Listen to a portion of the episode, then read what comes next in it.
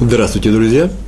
У нас сегодня урок, э, который называется «Уважение в семье». Уважение внутри семьи из цикла «Еврейское поведение». Сегодня мы будем говорить главным образом о, уважении к родителям, но поскольку мы все крепятся все на этом уважении, то поговорим также о уважителе, э, э, э, об отношении, уважении родителей своим детям – если можно. Мы совсем недавно говорили на эту тему, кстати, по-моему, полгода назад примерно, и э, уважение к родителям. А теперь будем говорить о уважении к семье, главным образом уважение к родителям. Недельный раздел Етро, это недельный раздел из книги Шмот, который сейчас все евреи читают, и там написано в 20 главе 12 стих, э, следующая вещь. Просто законы наши даны. Почитай своего отца, свою мать, чтобы увеличились твои дни. Я не буду повторять не истории, которые я приводил э, полгода назад, говоря на эту тему, не теорию, которая с этим связана. Попробуем рассказать что-то новое э, э, для того, чтобы укрепить наши еврейские семьи. Поскольку мы вернулись к Торе с вами, ну, значит, и наши семьи должны возвращаться к Торе. И именно как семьи. Посмотрим, что, что для этого требуется от нас с вами. Итак, мы прочитаем стих, в котором написано «Квод это Миха», в маха. Э, э, это означает уважай своего отца и свою мать. В эт их родительный падеж. Кого? Сказали мудрецы, сказано в Мишли. Мишли – это притчи, э, третьей главе, там так написано. «Почитай Всевышнего, который смотрит за тобой».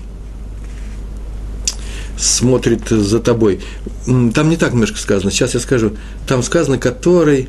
Э, Михонха, э, почитай Всевышнего, который дает тебе, дает тебе твой капитал, твой, э, который в силу того, что он, э, в силу того, что ты имеешь, все, что, в силу того, что ты получил от него. Раз ты получил от него что-то, то, так можно трактовать этот стих, то вот его и почитай. И в Кедушин, трактате Кедушин Талмуда, 30 30 лист, вторая страница, там написано, почитай родители, почитай Всевышнего, одновременно написано в Торе в двух разных местах, и отсюда мы видим, что Тора приравнивает эти почитания даже одинаковыми словами, это она написала. Это означает, что находятся они на одном уровне. Вроде бы могли сказать, но все-таки почитать Всевышнего нужно выше, чем родители. А на своих уроках вообще-то у нас тема называется еврейское поведение. Это отношения между людьми.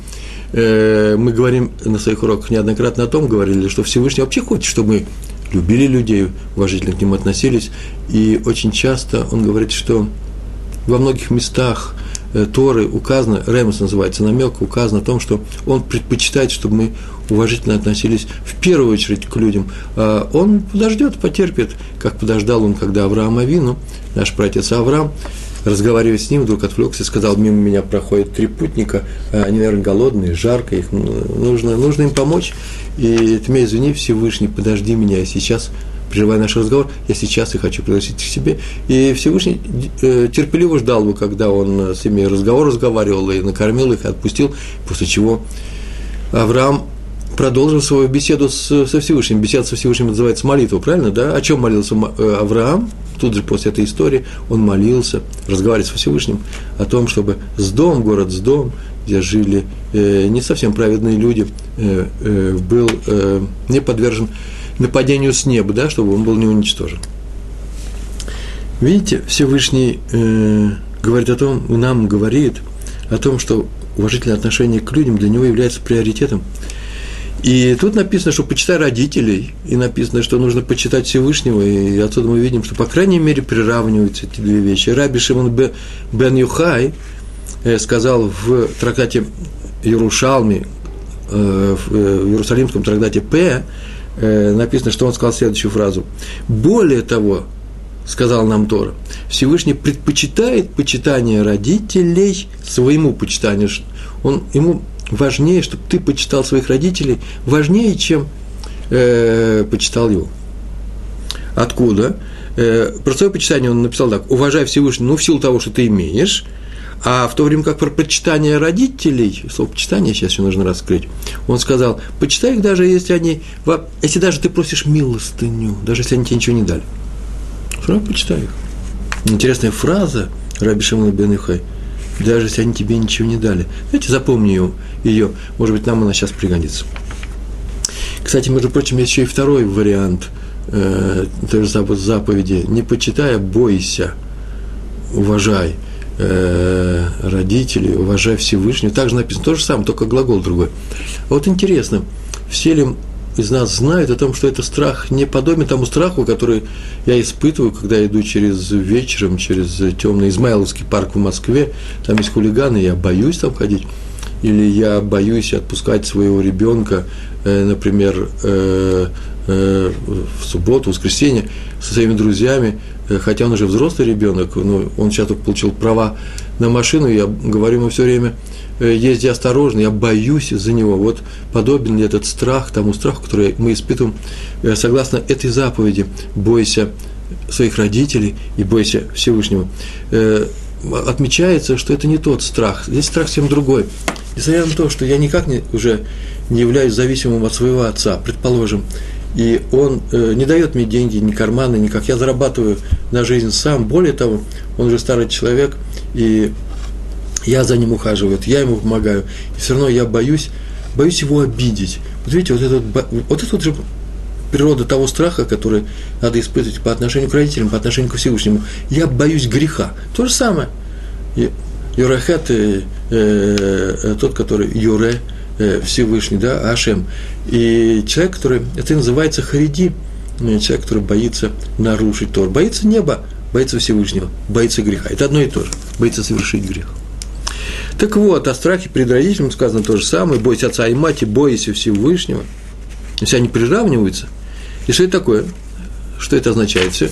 Это означает следующее, что страх, и сама Гемар рассказывает, это прямо описывает конкретные вещи. Еврейский закон конкретен. Нет ничего такого Э, возвышенного, восторженного и необъяснимого словами. Бойся, написано это. Не стой на его месте, если у него есть определенное место. Например, в синагоге. Не сиди на его месте, если у него есть определенное место. Не садись на него. Не возражай ему, не убеждай его, то есть не требуй от него что-то. Вот эти вот четыре глагола написаны. По словам страх. А почитание – это человек, который кормит, родители, одевает их, вносит, выносит, там еще так написано, я не знаю, что это такое, но, наверное, если нужно помочь человеку э, старому выйти или войти, или помочь ему сесть в такси, или, не дай бог, в амбуланс, на себе тащи, это твоя заповедь, это твоя заповедь, вносить и выносить отца. Как мы видим, страх – это страх не стой, не сиди, там, где не положено, там, где сидит твой отец обычно, например, в субботу, у него есть положенное свое место – даже если он не требует, чтобы укоснительно, э, э, неукоснительно соблюдали вот это вот, э, это его право сидеть на этом месте, там не стоит сидеть. Почему? Потому что Тора запрещает. Так вот, заметили, страх – это отсутствие действия. Не стой, не садись. А почитание как раз действие – корми, одевай. Это как две заповеди, как заповеди делятся, да? Заповеди есть не делай что-то, и есть заповеди делай – э, страх в данном случае отсутствие действия не делает, как запрет. А почитание, там, где действие э, корми, одевай его, это как по повелению. Соблюдай субботу, надевай на себя тфилин, э, справляй праздники, э, почитай родителей. Это как действия некоторые. Почитай родителей в чем? Корми их, одевай. Это действие. Э, между ними запретами и повелительными заповедями есть некоторые разницы, мы знаем о ней, мы проходим. Так или иначе, в страхе есть некоторые действия тоже. Вот что я хотел бы отметить, так написано в Талмуде.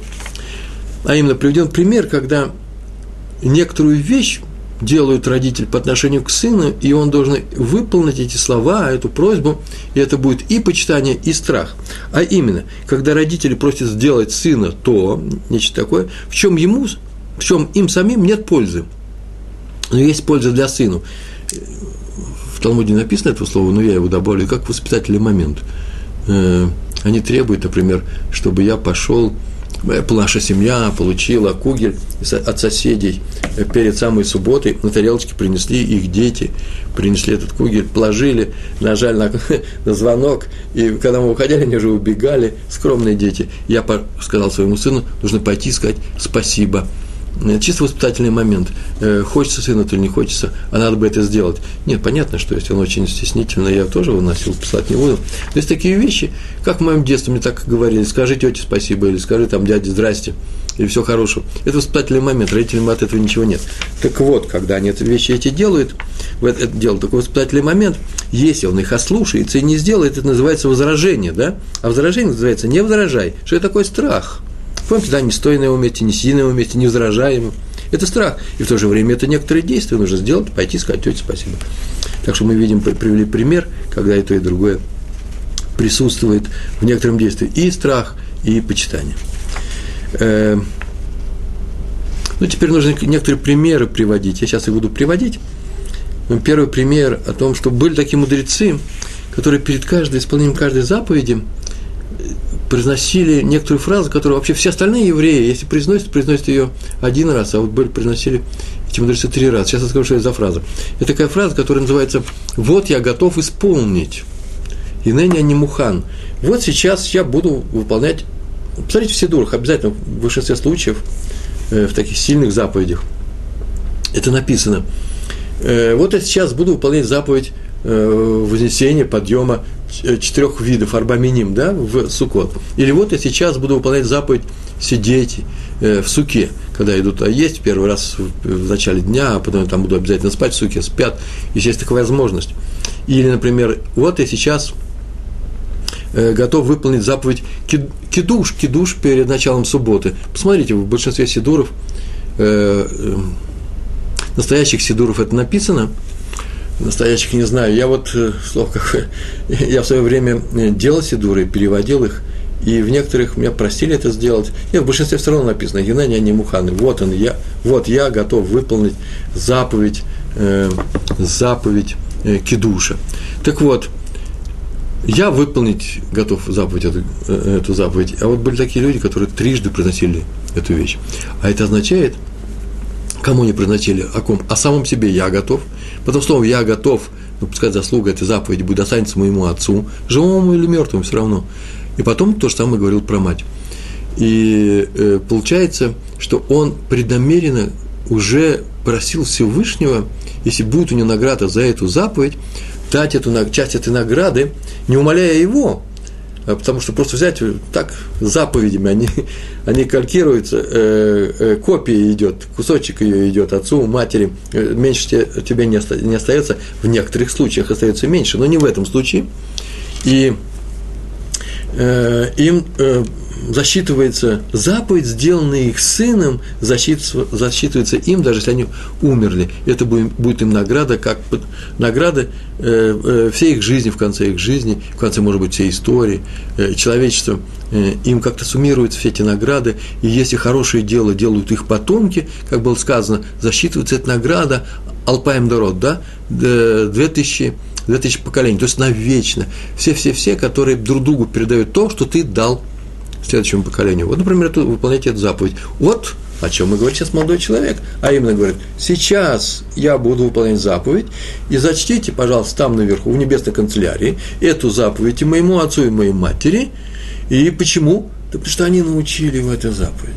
А если они даже не научили, как в нашем случае, мы в большинстве случаев вернулись к Торе, не учась своих родителей, они мне дали жизнь, дали мне возможность выполнить эту заповедь. Кстати, между прочим, я не знаю, нужно ли повторять вот эту вот вещь э, Генени э, э, в том случае, когда я действительно не учил э, Тору, никак не учил Тору у своей мамы и папы.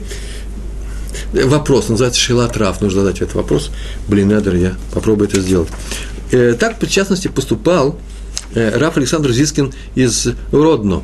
Так, так написано. Написано Городно. Я так думаю, может, это город Гродно. Я уже боюсь теперь ошибаться, потому что всякие случаи у нас были. Известнейший раввин, кстати. Этому нас научил, так он получал своего отца, кстати. Вот об этом и говорит Тора. Она говорит о, у знаете, такое выражение, о раздельном почитании, раздельном. Отец отдельно, мать отдельно. То есть это все не одна, не одна заповедь почитания, это две разных заповеди. Надо почитать и того, и другого, но не вопреки э, э, друг другу. Понятно, что если они говорят некоторую вещь, которую я не могу выполнить, не могу я ее выполнить, почему? Потому что они противоречивы. Например, по времени. Мама говорит, мне сделай то-то, а папа говорит, сначала сделай то-то.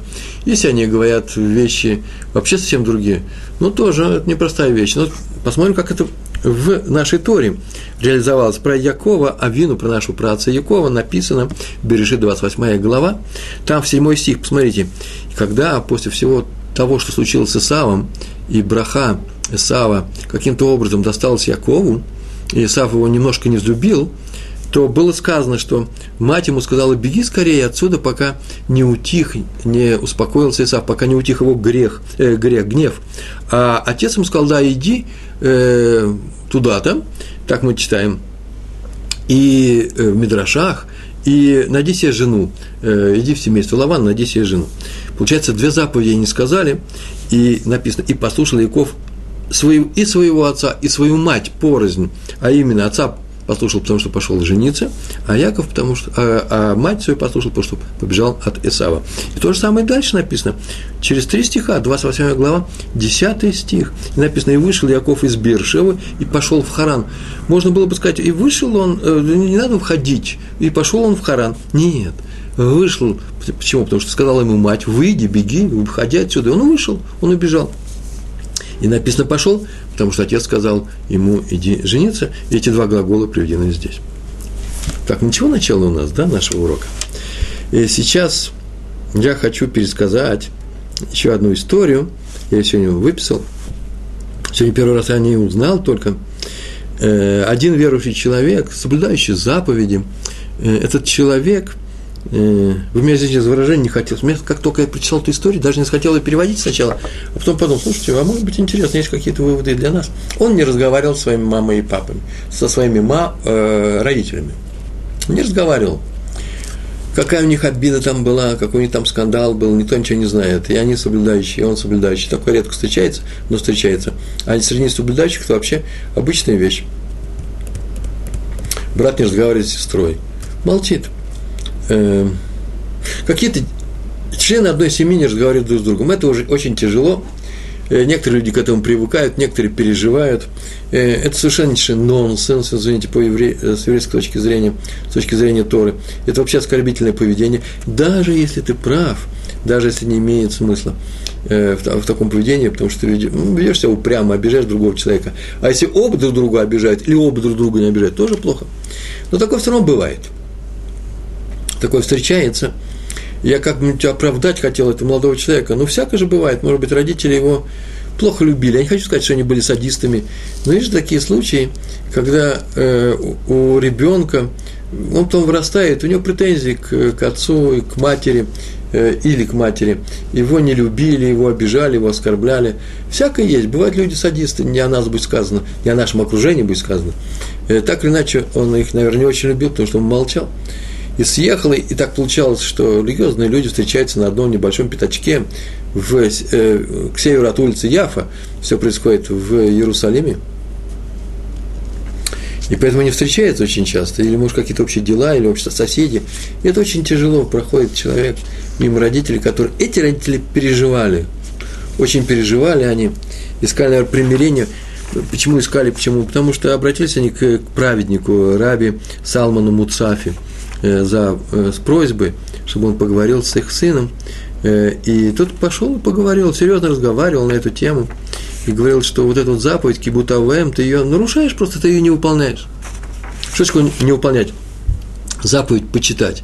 Тот, кто не, поч- не выполняет эту заповедь, ну, не почитает. А ведь можно еще и отрицательные вещи делать, оскорблять родителей, так это вообще просто тихий ужас. Так вот, ты ее не выполняешь, эту заповедь. А их всего 10 крупных заповедей. А заповедь почитания, она вообще-то пятая из этих э, десяти. Она, в сам, она пятая на первый лух, как называется, на первой скрижали. А раз так, то они все, наверное, как-то равноценны. И получается, наверное, он об этом сказал, он сказал точно об этом, только не знаю, какими словами, что ты, вот если бы ты нарушал заповедь э, признания Всевышнего, первая заповедь, да, то же самое было бы. Вот что ты сейчас делаешь. Или, например, ты нарушаешь субботу – вот при, прилюдно при всех нарушаешь субботу. То же самое, что сейчас ты с ним не разговариваешь. Может быть, не прилюдно, все равно это нельзя делать. Но никакие объяснения ни, никак, ни, никак не помогали. И остальные девять заповедей он соблюдал, и ему было хорошо. История такая непростая.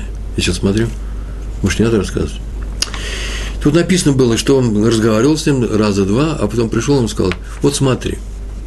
Дело в том, что наверху, Верховный суд, там наверху, Мишпат Ильян вынес тебе смертельный приговор.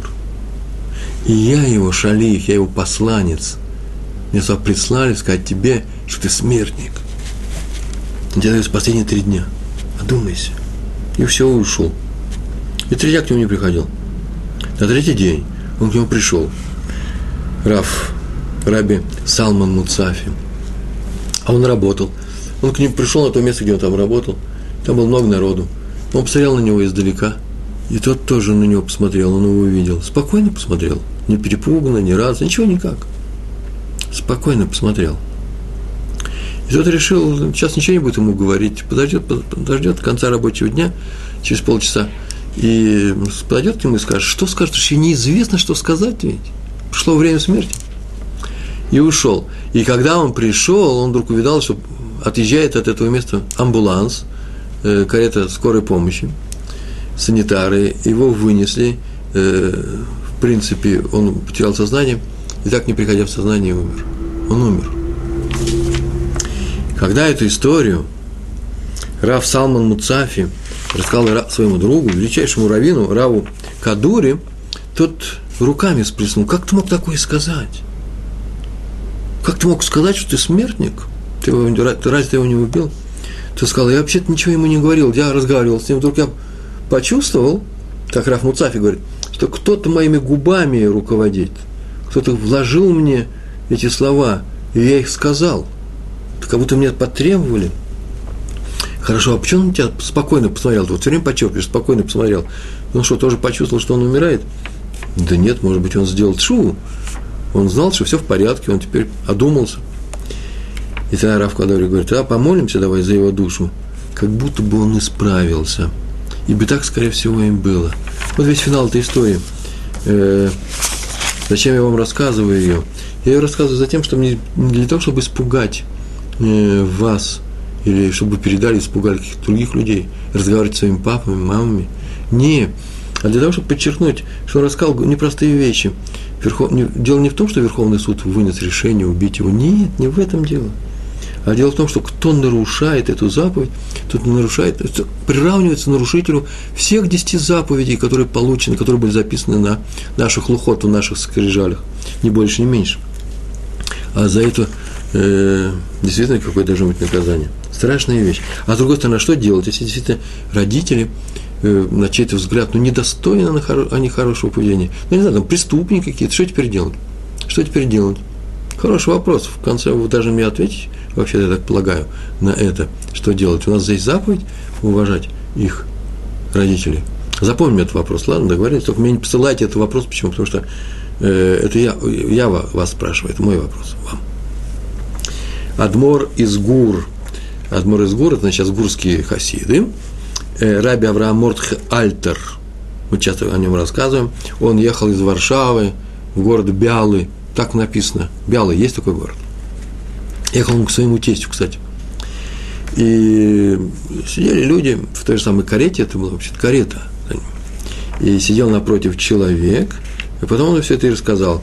Э, ну не сам же Раф, может быть, его спутники рассказали об этом, но сел напротив человека и видел, что все время Адмор сидит и учит Талмуд, Гемару, большая книга, и он учит, вот сколько они ехали часов, столько они, он ее учил. Маленький свет над ним горел, свечки там какие-то, я не знаю, что там, при каком свете. Почему при свете? Потому что уже началась ночь, и тот человек в, в полудреме раскрыл глаза, и вдруг видит, как Адмор залез к себе там в карман, достал луковицу часов, там достал часы, посмотрел, сказал, ой, полночь, нахт такой, да, нахт. И закрыл их, очень быстро схватил свой саквояж, начал тут что-то доставать, достал еду, разложил ее, там даже было написано, взял хлеб, как он тут же сделал на Алтидаем, я не знаю, как это он сидя сделал на Алтидаем, э, так написано было. И, э, ну, это, наверное, несложно. Я бы сделал на Алтидаем в карете. И э, начал очень быстро есть, очень быстро начал кушать. Я бы сказал, давясь. Пусть еще съел, все сложил, сделал бригад Амазон, пока все остальные спали, взял снова Талмуд Гемары и читал, и учил его дальше. И этот молодой человек, который сел напротив него, спросил, Рэба, мне извините, а почему такая спешность? И он, объяснения очень простые могли быть. Ну, скажете, Рэба, вообще такой великий человек, так быстро кушает. Так я тоже хочу научиться. Может, вообще всем нам нужно сейчас быстро, срочно кушать? Я не знаю. А то да нет, дело очень простое. Я уже уезжал, и моя мама вдруг принесла, мама, Адмора из гор, мама принесла э, еду ему, которую он приготовила в дорогу, и сказала, пожалуйста, съешь это сегодня, не оставляй это до завтра, сегодня съешь. И я ей обещал. Сегодня кончалось в полночь. И я, чтобы выполнить свое обещание, срочно это скушал. это называется кибут АВМ, почитание родителей. Немножко смешная история, но все равно даже в мелочах, даже в мелочах надо делать то, что мы делаем, и собираемся делать в, в крупном плане. Это очень важная вещь. Если кто-то говорит, ну эту мелочь я могу оставить, я буду заниматься только крупными вещами, тот и крупную не будет делать, тот уже разрешил себе чего-то не делать. Если мы надуем шарик, э, баллон, да, э, воздушный, то маленькую дырочку можем сделать. Ну, маленькая дырочка же не сломает весь шарик. Сломает. От маленькой дырочки ломается весь шарик. Если ты не сделал мелкую вещь, то так и, и, и крупную ты не сделаешь. Человек, который ворует мелкие деньги, и большие украдет. А мелкие деньги, он кому они нужны? Человек, который не выполняет заповедь кибутовая, может нагрубить своему, своим родителям, вообще ее не выполняет. Нет, понятно, что ему нужно просто исправиться. Нельзя сказать, ну, мелочи я накричал на маму. А по крупному я буду помогать, я иду кормить, я ее кормлю уже. Нет, нет, не годится. Э, выполнение заповеди должно быть. Вот такой, как у Адмора из Гур, который даже торопился кушать, потому что он обещал маме своей выполнить ее просьбу. Раби Хаим Соловейчик из Бриска. Э, эта история вообще всегда рассказывается, она такая очень популярная. Э, он всегда вставал, когда приходил его сын, Вейвел его звали. Вейвел, так он его называл. И так я полагаю, что это Раби Сакзеев, Зеев, Вейвел, да? Вольф. И он вставал, когда видел, почему, потому что Талмит Хахам, это мудрец, это мудрец полный Торы – и несмотря на то, что он уже был пожилым человеком, он все вставало. А в это время он сидел учился.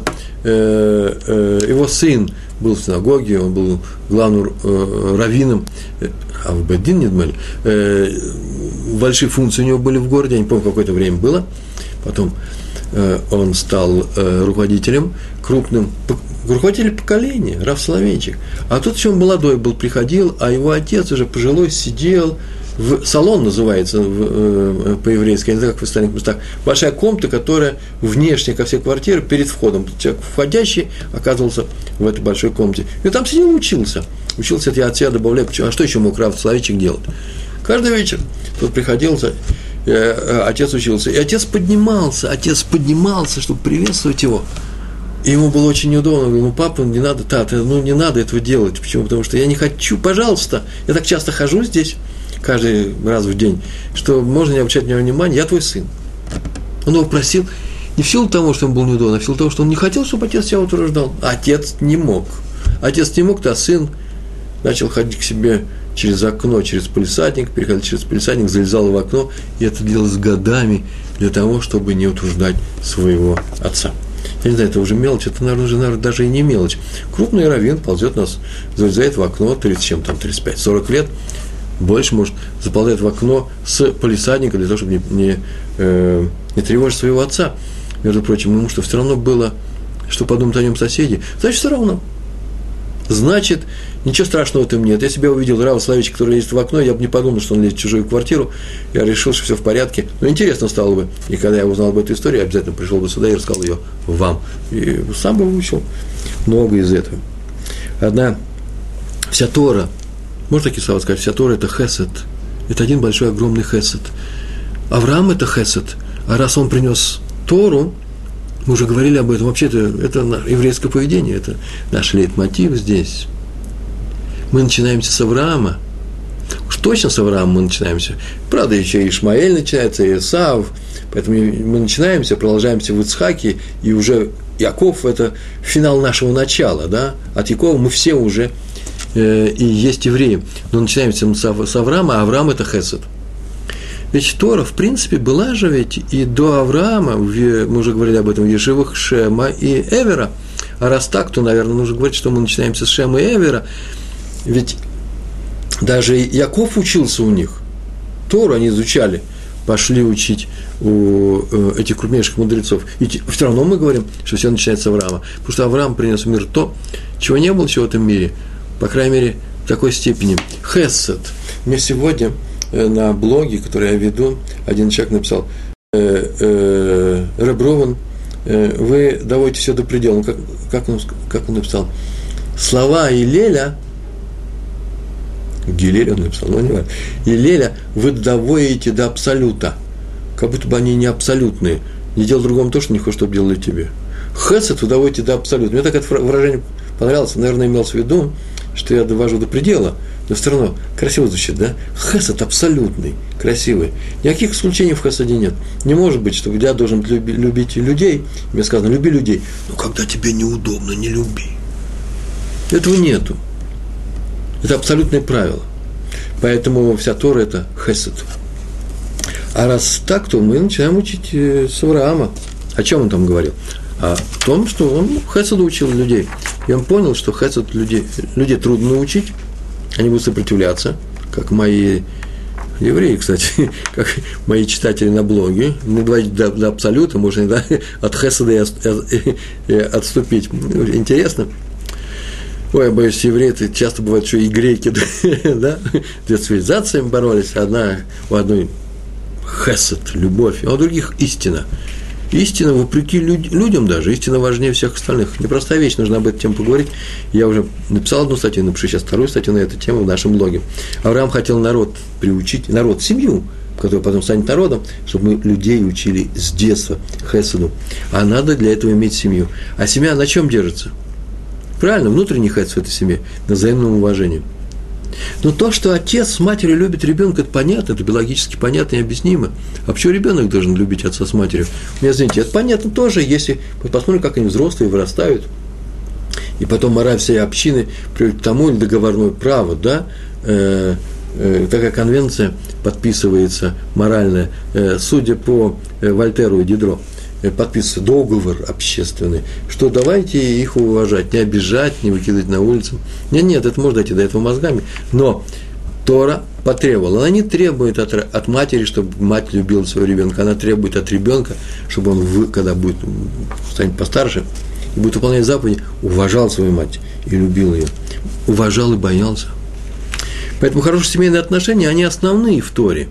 Без них нет Торы. Вот почему я все это рассказываю. Потому что хесед в семье, самое важное, что есть у нас, это основа, басис, базис. Одна из первых заповедей, поэтому почитание родителей. Она идет в скрижалях, она написана, не написано в скрижалях, люби друг ближнего, как самого себя. Это уже, это уже, это уже заповедь Торы, которая лежит вне этих десяти заповедей. А если говорить о том, что это основные, то почитание родителей важнее. Говорят, до нее можно дойти своим умом, я думаю, что нет. Э, Все равно даже те люди, которые дойдут, или те общества, те общины, где дошли до этого своим умом, как в европейской цивилизации, культуре, все равно есть некоторые границы, через которые человек переступит при некоторых обстоятельствах, а у нас она безгранична. Как мы написали сегодня, доведена до абсолюта. Если эта заповедь соблюдается, то она становится заповедью для всех заповедей Хеседа по отношению к другим людям. А значит, как мы уже сейчас тут говорили, для всех заповедей Торы вообще – но э, надо ли требовать выполнения этой заповеди от детей? Ну, под дулом пистолета. Ты как разговариваешь с отцом, как ты разговариваешь с матерью? Сейчас же иди сюда. Такой секой просил маму прощения. Ты обязан просить прощения. Почему? Потому что я сейчас тебя воспитываю, ты не выполняешь заповедь. Нужно выполнять заповедь такую. Это называется под дулом пистолета. Я так полагаю, что не надо требовать под дулом пистолета никакую заповедь Хеседа. Это сдаку, например, уважение учить, к учителю, Э, к взрослым, родителям. Вы можете себе представить, что кто-то идет по улице, подходит к вам, достает пистолет и начинает кричать, отдай мне сдаку, я голодаю.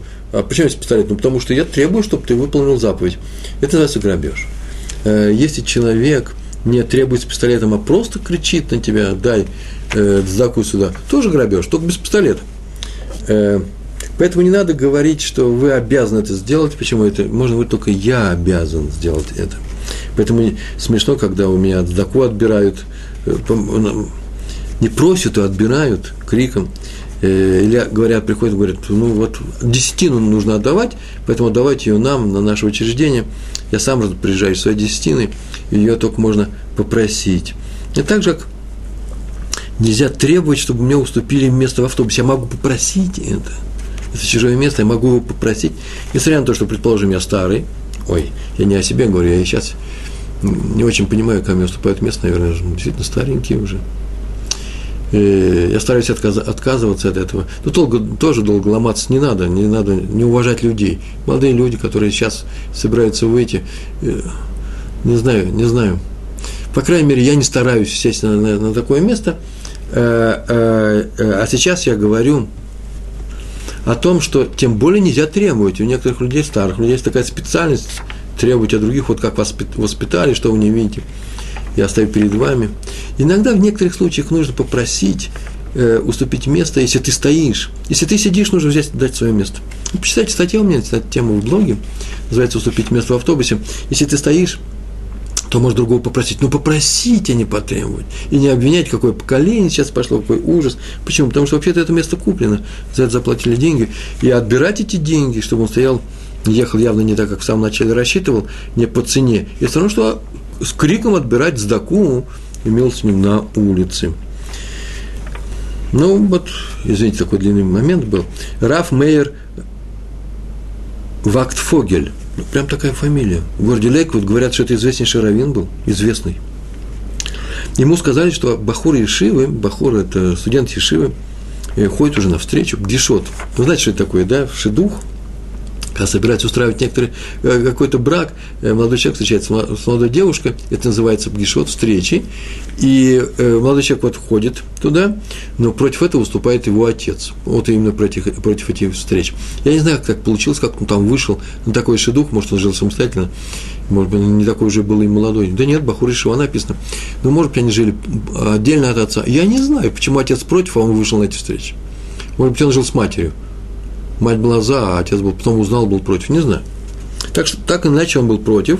И что делать? И спросили, в Лейквуде спросили Рава Вактфогеля, он сказал, нельзя идти против мнения отца. Я объяснил очень просто. Нарушать такую, нарушать такую крупную заповедь, идти против мнения отца. Он же не хочет быть несчастным всю жизнь в этой семье. Может, я не знаю, что это означает. Может, физическое несчастье, может, моральное, может, эмоциональное, может, не знаю что. Но обязательно что-нибудь может случиться или с ними, или с детьми.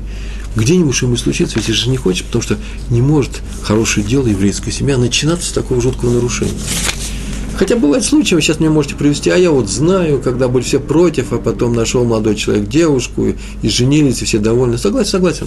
Я говорю про мир Торы, когда никто никого нигде не находит на улице совсем другой мир Торы. И, э, ой, сейчас не знаю, сказал я вам, сейчас вы расстроитесь, скажете, ой, плохо, это новая тема начинается. Что такое шедух? Э, наверное, тема раскрыта на, да, Толдот, э, на сайте Толдот. Посмотрите сами. Так или иначе, мы сейчас говорили о других, о других вещах. И если пошел человек на Бгишот без разрешения отца, то уж точно плохо кончится. Все, и на эту тему не, больше, не будем больше говорить. Что, что вы со мной спорите? Так или иначе, он даже предложил, нужно пойти к отцу, поговорить с ним спокойно, объяснить, ну, ломать немножко, может даже позаискивать немножко, папа, ты такой хороший, но смотри, я не могу без этого шедуха, все проверено. В общем, так или иначе нужно э, работать только одним, одним способом. Каким способом? Очень простым, поговорить с отцом. Больше нет возможностей никаких. Есть такая книга «Минхат Хинух». Там очень вопрос интересный. Я взял, выписал, так мне понравился вопрос этот. Смотрите, заповедь почитания родителей, она относится, мы уже говорили на эту тему, там скажет, спрашивается, по отношению к людям или по отношению человека к Творцу? Вы знаете, да, все заповеди делятся на две. Заповедь по отношению к Творцу, ну, например, филин я надеваю, это явно Всевышний просит. Или в заповедь, например, какая заповедь? помогать э, другим людям – это заповедь Яна по отношению к, э, к другим людям, между человеком и его окружением. Например, запрет говорить плохие слова и прочие вещи. А это заповедь. Понятно, что к людям, ведь это же отец с матерью, но записано-то она на первой скрижали, там, где все пять заповедей, они имеют имя Всевышнего, даже эта заповедь, уважай своего отца, своего отца и свою мать, чтобы Всевышний продлил твои дни на земле. Ведь Всевышний, имя Всевышнего есть в этих пяти, а в тех пяти нету. Она какое отношение имеет? А мы так спросим, на самом деле, но нам не, не, то, не одно ли то же. Ну, относится она к Всевышнему, ну, относится она к матери. Не одно ли то же? Нет, не, то, не одно и то же. Отнюдь нет. Почему? Потому что дело в том, что если человек, не о нас будет сказано, нарушил заповедь по отношению к Творцу, а потом он исправился, это называется тшува, то исправление засчитывается. Обратите внимание, это очень серьезная вещь.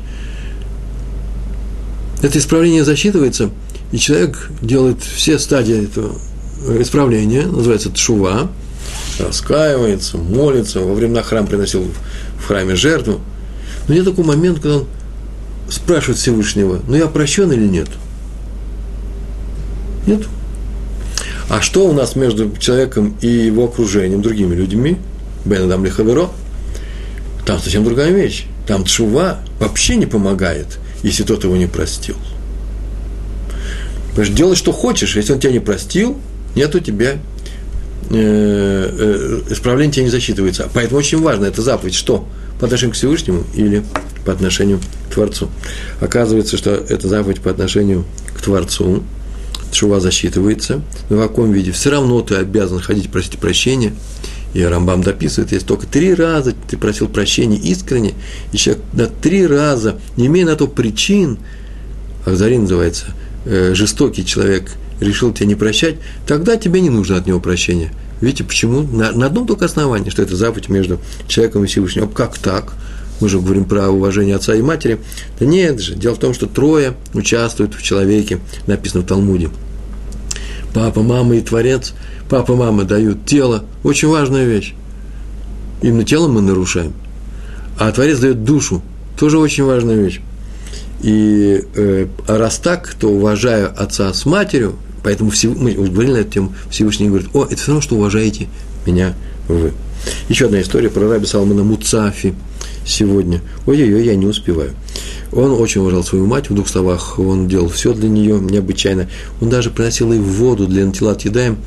Э, взрослый человек, чуть ли уже старый, она еще была еще, еще старше, ветхая старушка, а он не позволял никому ничего ей делать, сам все делал, если мог, если он в это время был дома. Даже воду для Нателатидаем, это он приносил. Он ее приносил в, в каком-то сосуде. Все остальные шли э, там мыть руки. Приносил и тарелки. Ни слуги, ни внуки, ни дети. Он и приносил всегда и ставил перед ней э, приборы на стол, э, на трапезу. И у него родился сын.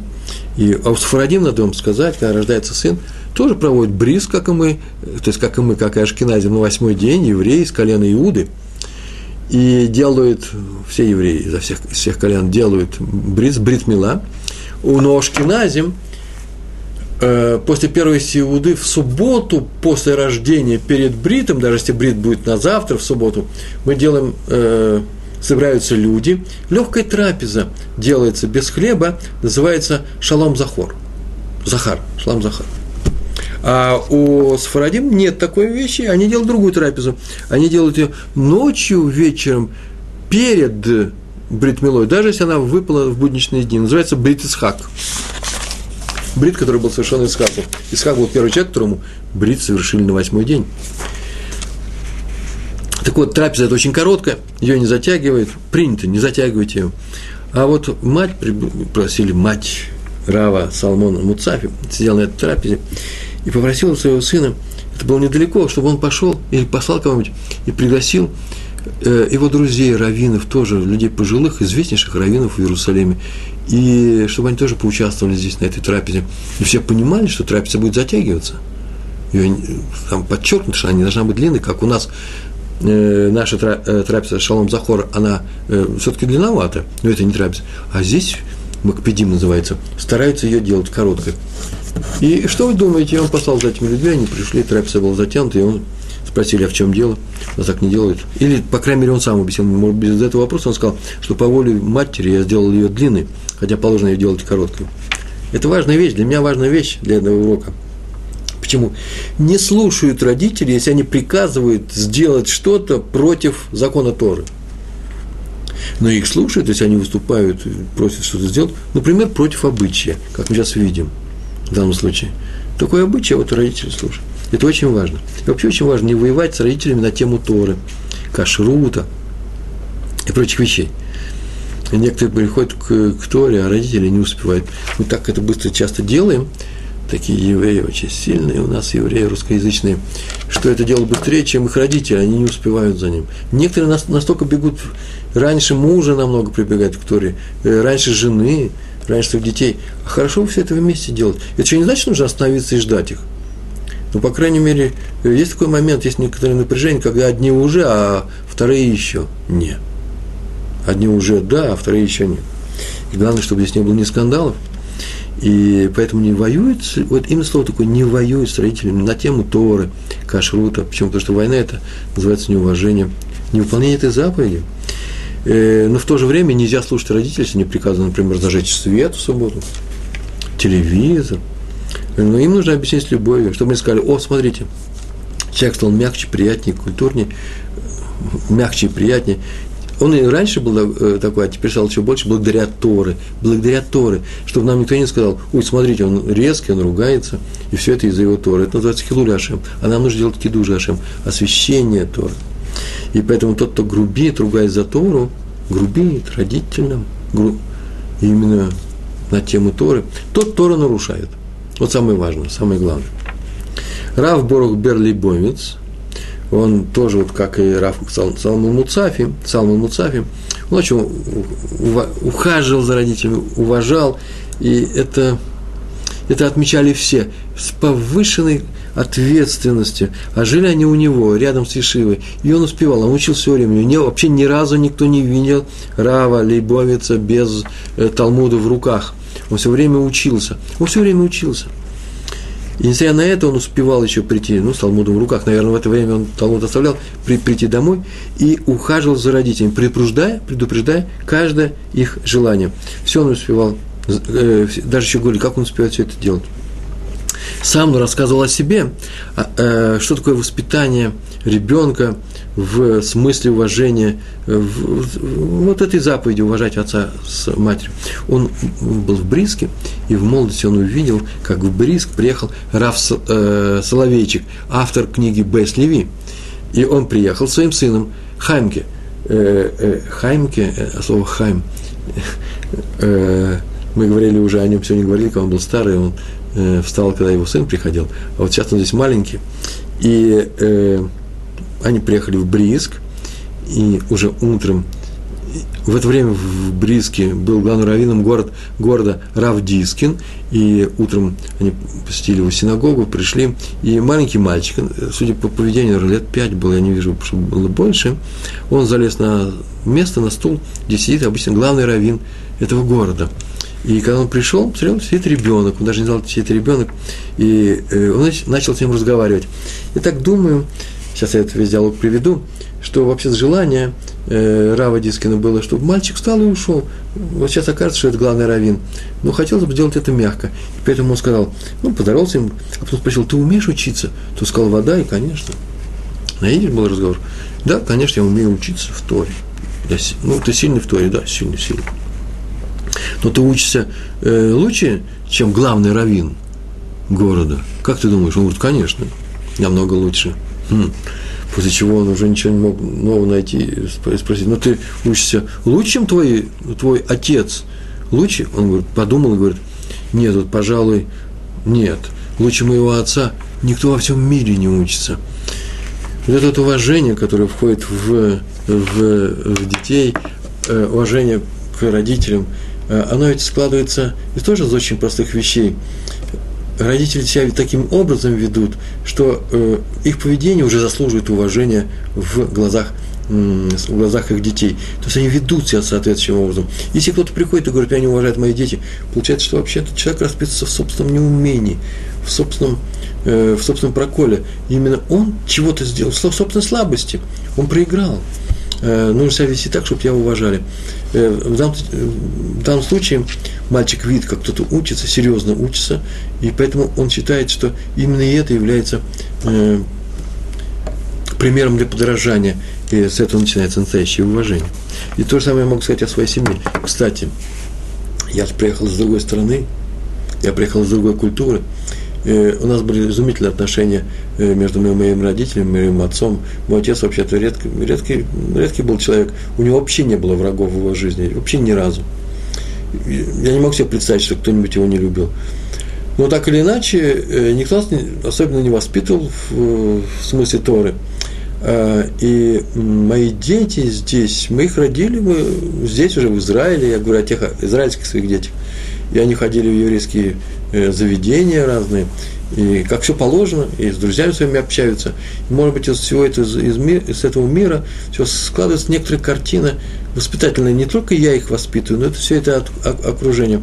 И когда я часто приезжаю из России, я часто у него ездил туда, в Восточную Европу, и э, много там видел, и отношения, семейные отношения, и дружеские, много чего я видел, и замечал, что я приезжаю сюда – и без всяких моих усилий в доме у меня оказывается просто Ганеда называется, райский сад. Отношение к отцу э, по-разному бывает, все зависит от возраста. Младший ребенок, он не очень этого понимает. Ну так мы и посмеемся над ним, если он возьмет мой стакан, сядет на мое место. Пожалуйста, э, э, никто не будет кричать на него. Я, например, не буду на него кричать, уступи мне место, я твой отец, уважай меня. Никак этого не будет. Но они вырастают и очень, как бы сказать, подробно, с большой ревни, э, ревностно э, соблюдать именно эту заповедь. Честное слово, я не делаю экспериментов, но если я что-нибудь попрошу, мне тут же это несут с удовольствием, с радостью. Да еще и соревнования устроят между собой. У меня уже взрослые дети. Хотя младшему 11 лет будет, тоже взрослый человек. Но ему позволяется все. И тем не менее, я им доволен тоже необычайно. Раби Шмуэль Саланд, к нему пришел однажды старик и сказал, что он получил письмо из-за границы, письмо с переводом денег, наверное, из Америки. Ему это хватит на много месяцев, он старый человек, денег у него много нет. Но дело в том, что его сын, это неприятная вещь, не соблюдает заповеди, и он не, не знает, можно ли этими деньгами пользоваться, может ему отослать обратно, прав ли он.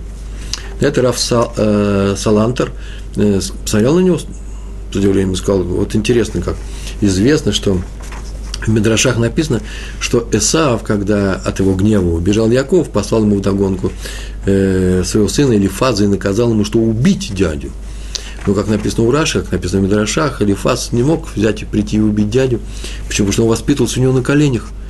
И, а, и с другой стороны, заповедь есть э, выполнять волю э, своего отца.